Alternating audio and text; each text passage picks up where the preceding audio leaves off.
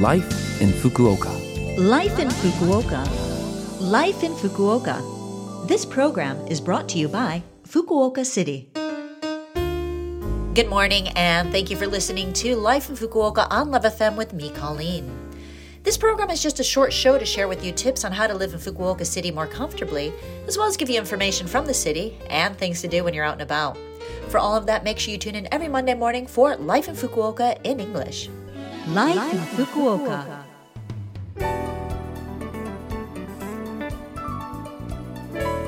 Today, I've got some information for you on the Festa do Brasil Fukuoka 2023, the largest Brazilian festival in Kyushu.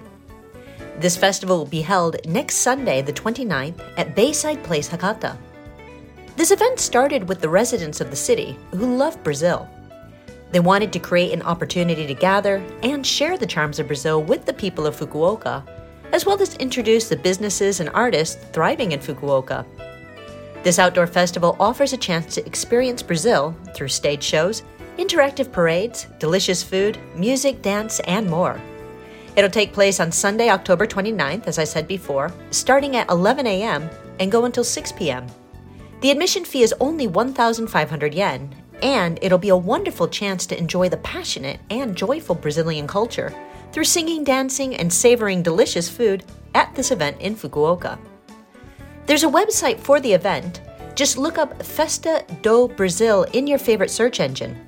The website, Facebook page, and Instagram page should all come up. Life in Fukuoka. And this year, the Creators 2023 event will be on again. This event is where you can experience creative entertainment over two days on Saturday, October 21st and Sunday, October 22nd. The event will take place at various locations, including the Fureai Plaza on the west side of Fukuoka City Hall, Fukuoka City Science Museum, and the Fukuoka City Art Museum. Some of the content will also be available for online streaming to ensure that those who cannot attend in person can still enjoy the event. At the main venue, the Fureai Hiroba on the west side of Fukuoka City Hall, there will be a music stage with impressive lighting and screens, screenings of audiovisual works, a fashion show featuring local models, and interactive booths hosted by creative companies. In addition, the Fukuoka City Science Museum will feature a digital art exhibition where you can play with sound and visuals, as well as programming and workshop activities for children. The Fukuoka City Art Museum will host a variety of film screenings and art related workshops. This two day event offers a wide range of content, allowing you to experience the cutting edge entertainment and culture in the creative city of Fukuoka.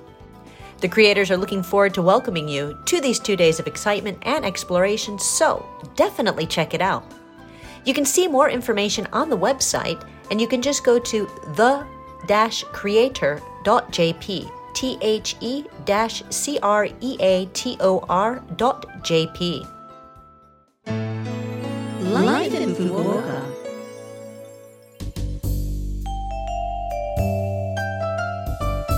All right. Thank you for listening to Life in Fukuoka today. I had a lot of information to share, and there was that phone number that you might like to hear again, which you can if you listen to this program's podcast, or you can check out the blog and the contents of this program to get that information. Just go to the Love FM website and look up this program's page. We're also asking for messages from our listeners. Any message is great. Let us know what you think about the show or things you've discovered in Fukuoka. The email address to send to is 761 at lovefm.co.jp.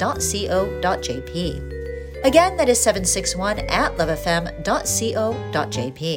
I'm looking forward to hearing from you. Have a great day, and I will speak to you again next week.